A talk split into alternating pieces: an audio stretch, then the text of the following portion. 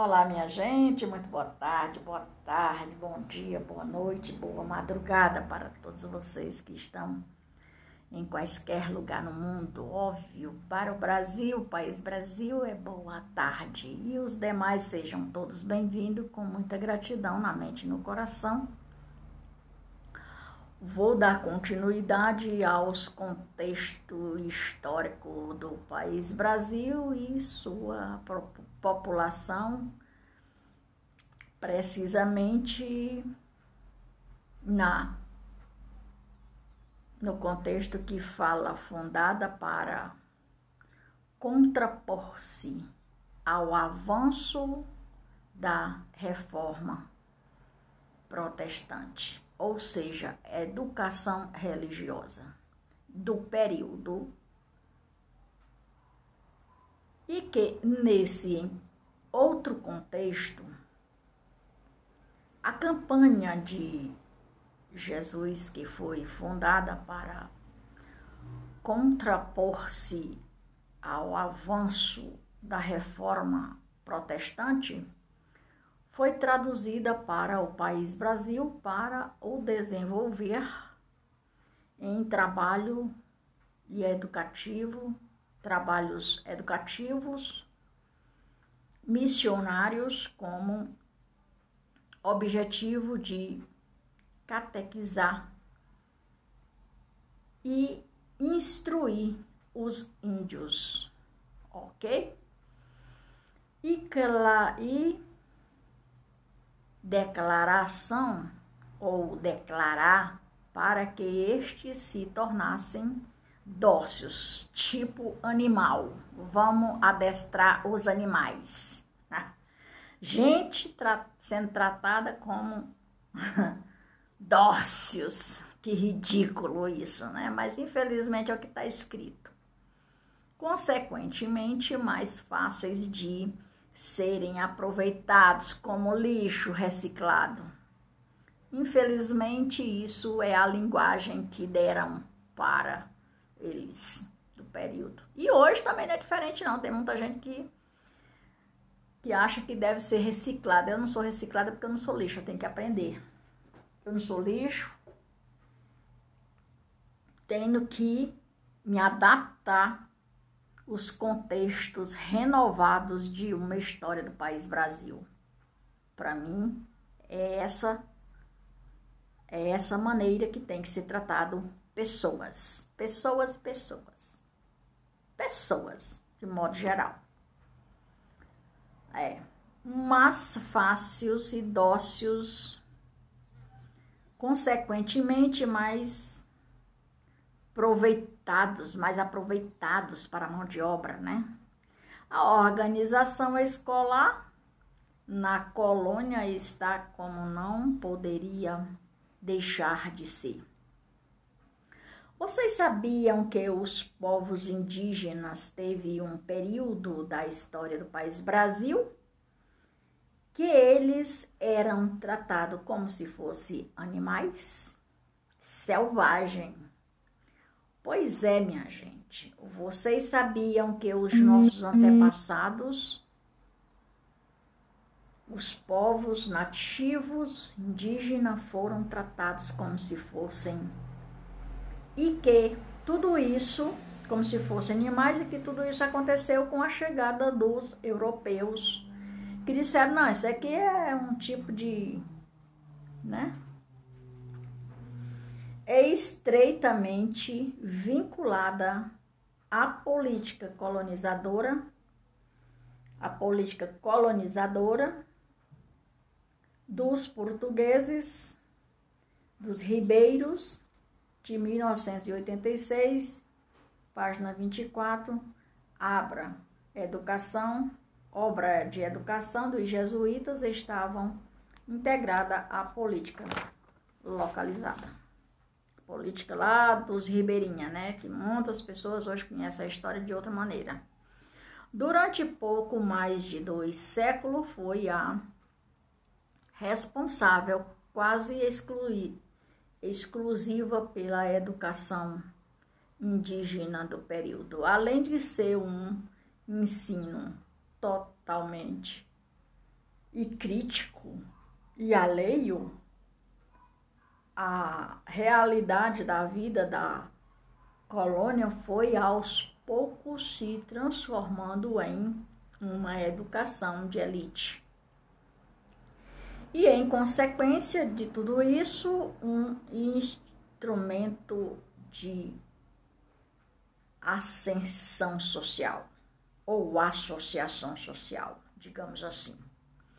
E que ensine não poderia, que esse ensino não poderia interessar a grande massa pobre, pois não apresentava utilidade prática, pois o único interesse era visarem, visar, visarem uma economia fundada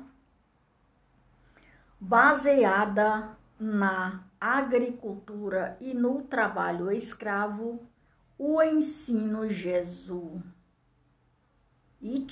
só poderia interessar aqueles que não precisavam trabalhar para sobreviver.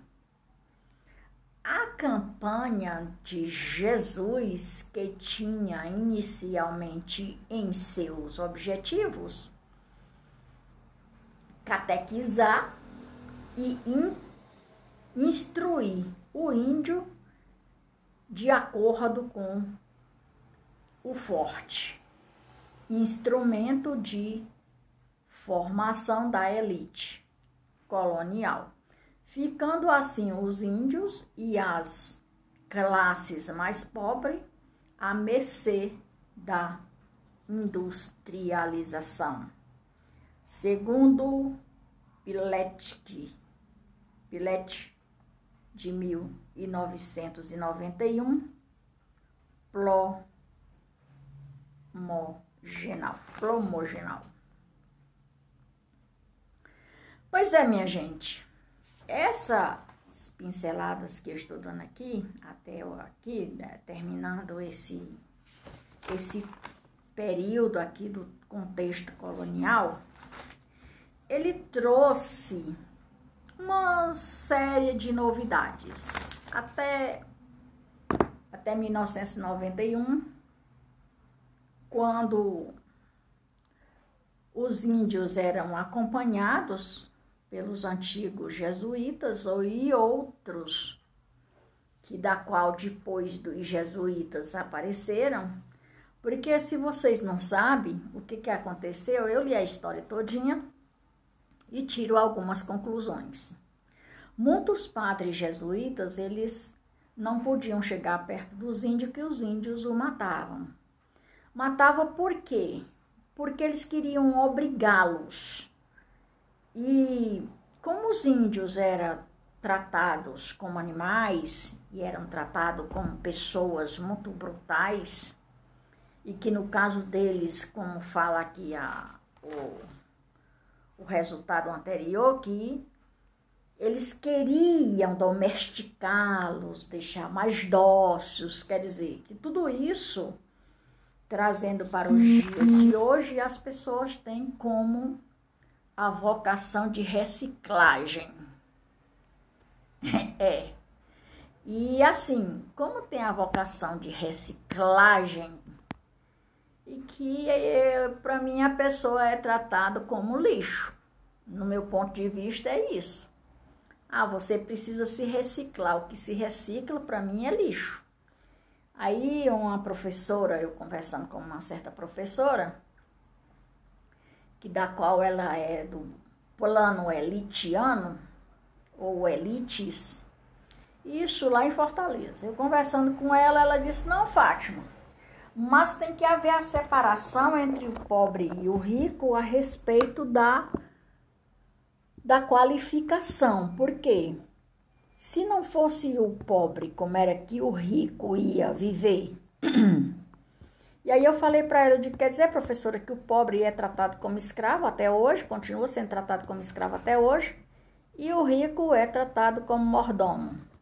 Quer dizer, eu lhe pergunto, houve diferença entre o descobrimento do Brasil e houve diferença entre escravo e escravidão e patrões e empregados?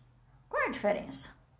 Porque se a pessoa continua subordinado a tais coisas, qual que é a diferença? Para mim, a diferença está que o rico é rico e o pobre é pobre. Ou seja,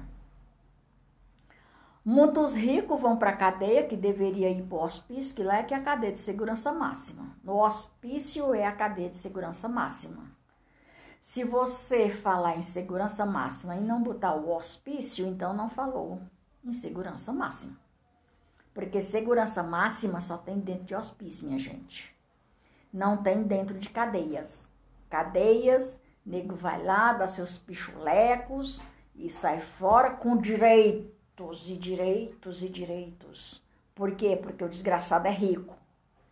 Se o, a pessoa for pobre, pobre vai para um hospício. Vai ser sequestrado, vai amarrado, vai levado à força, na camisa de força, dentro de ambulância. Por quê? Porque tem dinheiro, né? Para dar os pichulecos do povo, né? O povo, aí o povo faz isso, né?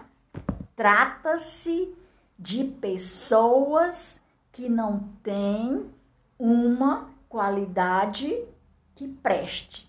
Isso trata-se de pessoas de má índole ou mal índolo, sei lá o que. Pessoas que não prestam. Para mim, isso aí é pessoas que não prestam. É a palavra clara, simples e objetiva, sem frescura. E que, na medida que o pobre não tem dinheiro, vai para a cadeia de segurança máxima, que é o hospício. Se, de novo, se falou em cadeia de segurança máxima e não botou o hospício no meio, então não tem segurança máxima. Porque em certos tipos de prisões, o cabra vai lá, dá seus pichulecos bem alto, e aí sai com direito a esbanjar aquilo que ele não tem. Ou seja, aquilo que ele fez, o que ela fez, fica o dito pelo não dito e o visto pelo não visto. Por hoje é só, minha gente. Eu aqui, Maria de Fátima Braga da Silva Moura, recontando a história do país Brasil. Eu aqui, Maria de Fátima Braga da Silva Moura Oficial, recontando a história do país Brasil e dos brasileiros. Bom é quem tem condições que sai fora desse país até que ele retorne assim direitar. E, desde já, acorda para a vida. Tchau, tchau, galera. Fui mais volta, até mais ver. Brasília, 24 de janeiro de 2022.1. Fui, galera, mais volta. Tchau, tchau. Até mais ver.